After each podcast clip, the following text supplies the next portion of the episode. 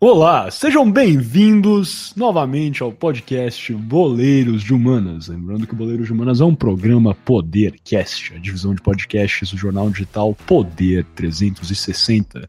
Estamos dando início aqui ao nosso quarto bloco Shootout, aquele rápido jogo de perguntas e respostas sobre o que conversamos na primeira parte do podcast. Como sempre, vamos ter aqui aquele combate entre três partes, uma pergunta sendo feita pelo Gui outra por mim, outra pelo Franco. Eu sempre ganho o shootout. Vamos ver se hoje a escrita vai se manter. Gui, primeira pergunta é sua, cara. Vamos lá. Em 2013, o Comitê Olímpico Internacional votou para escolher qual cidade sediaria os Jogos de 2020. Tóquio foi escolhida, mas quais outras duas cidades competiam com Tóquio para sediar as Olimpíadas de 2020? Seriam elas Istambul e Chicago, Nova York e Barcelona, Paris e Madrid ou Madrid e Istambul? Vou passar essa bola primeiro para o Miguel. Miguel, por favor, sua resposta. Olha, eu não tenho a menor ideia. Eu sei que em 2013 o comitê foi em Buenos Aires. Olha que beleza. Isso eu sei, porque eu pesquisei antes. Agora, eu, eu acho que é Istambul porque tá em mais de uma opção, né? Então, usando essa lógica do Enem, vamos entre A e a D.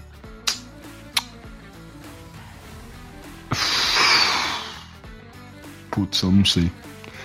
Vamos de A, Istambul e Chicago. Sem a menor convicção. Muito bem, passo agora para o Franco. Sua resposta, Franco. Eu vou responder em homenagem ao Gui.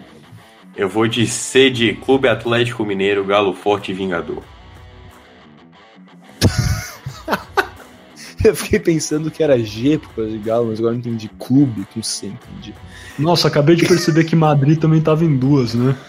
Caramba. Você cara. quer mudar a sua resposta, Miguel? Ainda dá tempo, eu ainda não, não anunciei. Relaxa, relaxa. Tá de boas, cara. Pode, vamos de A mesmo. Muito bem, estão os dois errados. A resposta correta é a D, Madrid boa. e Istambul. Ah, você quase, sentido. quase conseguiu a lógica do Enem, Você reparou tarde demais que Madrid estava duas vezes também. É, putz, mas daí é aquilo, né, cara? Não pode trocar múltipla escolha. Anula, anula a questão, cara. Anula a questão dele. Beleza, então. Mas eu fui bem, fui bem. Notei essa coisa aí, essa sua questão. Passo a bola então agora para o Franco para fazer a sua pergunta. Vai lá, Franco. Muito obrigado, Gui. É, minha pergunta é simples e direta. Qual a principal patrocinadora das Olimpíadas de Tóquio? Qual será a principal patrocinadora das Olimpíadas de Tóquio? Letra A, Panasonic. Letra B, Toyota. Letra C, Fujitsu. Ou letra D, Bridgestone? Começo abrindo a pergunta para o Guilherme Paturi, diretamente do Can. Muito bem, eu vou de, de Toyota. Grande Toyota. Muito bem. Miguel Galute Rodrigues, diretamente de São Paulo. Pode falar a sua op opção. Uh... Putz, agora eu não tô lembrado. Eu acho que é... eu vou com Toyota também, porque o Gui colocou, né? É isso. Não, brincando, eu, eu lembro. É Toyota mesmo. A grande patrocinadora que. Lembra quando o Mundial dava um carro da Toyota? O Rogério ganhou, né? Um carro da Toyota quando o São Paulo ganhou do Liverpool em 2005. Grandes dias. É isso, é Toyota. Certeza que é Toyota. Panasonic, não, tô brincando, é Toyota, sim, gente. Vocês acertaram, parabéns a todos. É... Vocês dois estão com ponto, eu tô sem nada, né? Infelizmente eu tô na lanterninha aí. Não vou falar que time eu pareço, porque eu já me expus demais na semana passada. Mas então eu passo a bola agora para o Miguel Galo de Rodrigues, diretamente de São Paulo. Pergunta muito simples, em comemoração, vamos fazer aquela mandinga pro nosso Novak Djokovic sair bem em Tóquio. A pergunta vai ser sobre tênis. Em 2008, todos os membros do chamado Big Three do tênis, ou seja, Novak Djokovic, Rafael Nadal e Roger Federer, venceram medalhas nas Olimpíadas de Beijing. Rafael Nadal venceu a medalha de ouro nos singles, Djokovic ficou com a medalha de bronze e Roger Federer foi ouro nas duplas. Quem foi a dupla do Federer em Beijing? Seria A. Mark Hossett, B. Andy Murray, C. Stan Wawrinka ou D? Michael Lammer. Gui, a bola é sua. Eu vou, nossa. Eu. Eu vou. Eu vou de Andy Murray, que é o único essa lista que eu conheço. Beleza, Andy Murray. Franco, qual é a sua resposta? A. Mark Hossett, B. Andy Murray, C. Stan Wawrinka ou D. Michael Lammer? Eu vou responder em homenagem ao Gui. Eu vou de Clube Atlético Maneiro, Galo Forte e Vingador. Stan Wawrinka. Stan Wawrinka, beleza. A resposta é C, Stan Vavrinka, o Franco tá certo. Cacete, foi... como assim, velho? Vavrinka é um grande tenista da Suíça, cara. Mike, Ele é melhor do que o... Como é que é o nome daquele brasileiro lá que é uma promessa do tênis? Thomas Bellucci. Tomás Bellucci. Eu acho que sim, Stan Wawrinka acho que já foi campeão de algumas coisas. Mas sim, é, a resposta de fato é Stan Wawrinka. Andy Murray, na verdade, é, foi um grande tenista, ele venceu os Jogos de Londres, se não me engano, na verdade, é, e por muito tempo né, foi considerado parte do Big Four do tênis, só que hoje em dia né, o Andy Murray não está mais é, talvez tão proeminente igual ao Rafael Nadal, Roger Federer e o Novak Djokovic. Mas sim, a resposta é C. Roger Federer foi ouro nas duplas em Beijing junto ao Stan Wawrinka. Assim acho que empatamos, é isso? Ficou 3 a Como é que ficou? Ficou um a um a um, é isso? Empatamos. Não, coisa boa. É isso, empatamos igual o Galo está empatando com Boca aqui, não é mesmo, Gui? Celso, estou com medo desses pênaltis. Temos o. Estou com medo. Temos o grande Everson, cara. Coisa boa. Beleza, então estamos fechando esse quarto bloco do podcast Boleiros de Manas. Vamos passar para o quinto e último bloco desse nosso episódio, o arremate.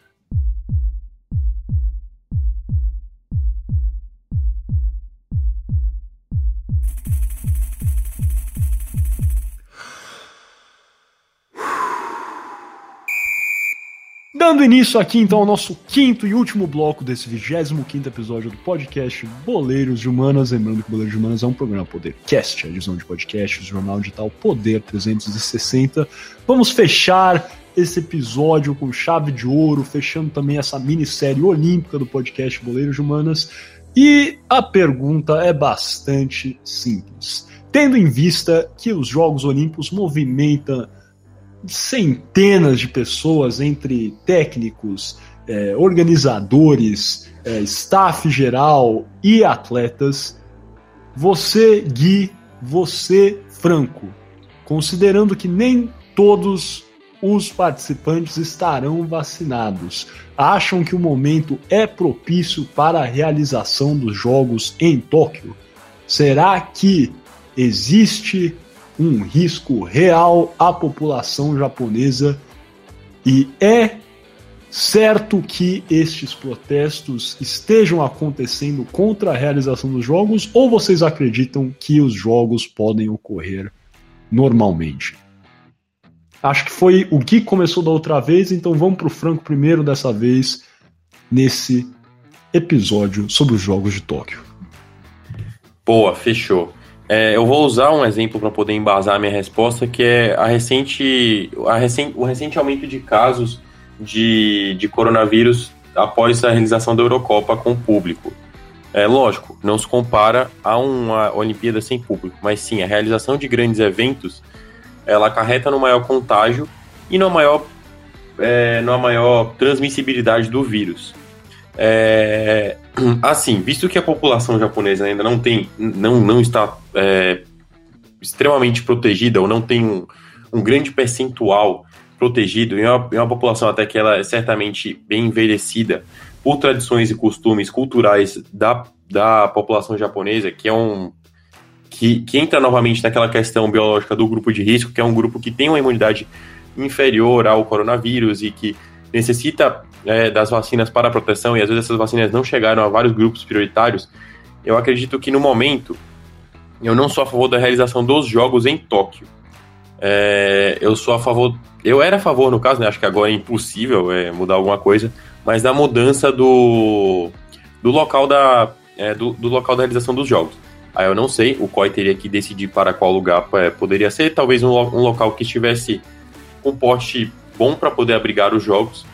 É, mas eu sou contra a realização dos jogos em, em Tóquio neste exato momento, por conta da alta possibilidade de transmissão do vírus, visto vídeo exemplo que tivemos na Eurocopa, é, com várias pessoas saindo para assistir, lógico que é uma coisa muito cultural no Japão, muito provavelmente não vai se repetir, mas já são 71 atletas que estão comprovados com coronavírus é, e ainda nem começaram as Olimpíadas, então eu sou contra a realização delas em Tóquio nesse momento.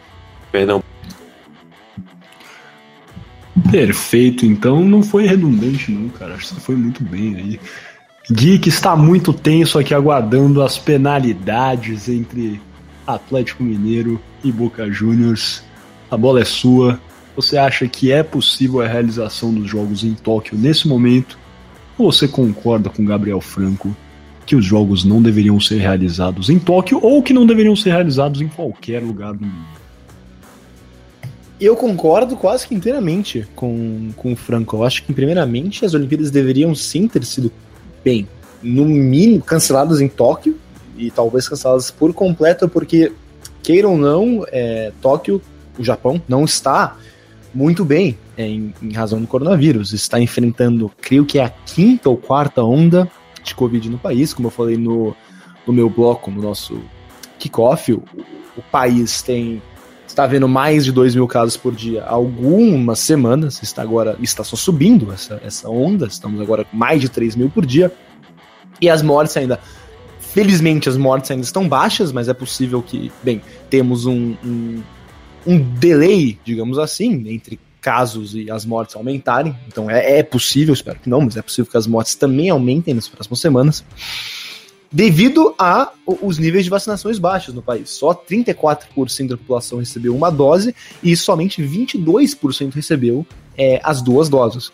O, o que é uma disparidade impressionante com outros países desenvolvidos, como os Estados Unidos, em que 50% da população está completamente vacinada, ou Canadá, que também tem 50% da população totalmente vacinada, e outros países europeus, como a França e a Espanha, que tem mais de. Desculpa, a França não, mas a Espanha. É, a França tem sim mais de 40% da população vacinada, e a Espanha tem 50% da população inteiramente vacinada. Então eu concordo com o Franco que o mais prudente seria levar os jogos para um outro país em que tenham é, níveis de vacinação mais altos e níveis de casos mais baixos. Preferencialmente um país que tenha a infraestrutura para receber, receber os jogos é, rapidamente. Eu falei também no meu bloco sobre o candidato a do Partido Conservador derrotado nas eleições para a Prefeitura de Londres, que sugeriu que os jogos fossem para Londres mais uma vez. Eu não sei o quão viável seria isso, mas se fosse viável, seria muito mais interessante que os jogos fossem realmente no Reino Unido, onde temos 55% da, da, da, população vacinada, tínhamos uh, as bem-sucedidas Eurocopa e, e, e é, temos é, níveis mais baixos é, de contágio. Outro país talvez poderia acontecer seria os Emirados Árabes Unidos, que também tem um nível alto de vacinação, números baixos de casos, e, e tem tantos outros que poderiam é, sediar os jogos. O problema seria é, que os jogos teriam que, evidentemente, ser postergados por no mínimo mais um ano, e eu acho que isso é o problema é, que as autoridades têm com o, o, o, os jogos não acontecerem em Tóquio. Mas em para terminar, em conclusão, eu sou o jogo em Tóquio neste momento. É, uma questão complexa, com certeza. Eu acho que, assim, se há a possibilidade. O, como sabemos, o Japão é um país extremamente organizado. Acho que né, teve seus altos e baixos com as tratativas da pandemia da Covid-19 é, desde o início. Aí o Japão estava se portando bem, os casos eram relativamente baixos, depois fomos, né, tivemos uma, um crescimento exponencial dos casos no Japão e também crescimento de mortes, e é um país realmente que tem uma população é, idosa muito numerosa e também é, é, uma população que é, é muito densa né, em algumas localidades, principalmente Tóquio.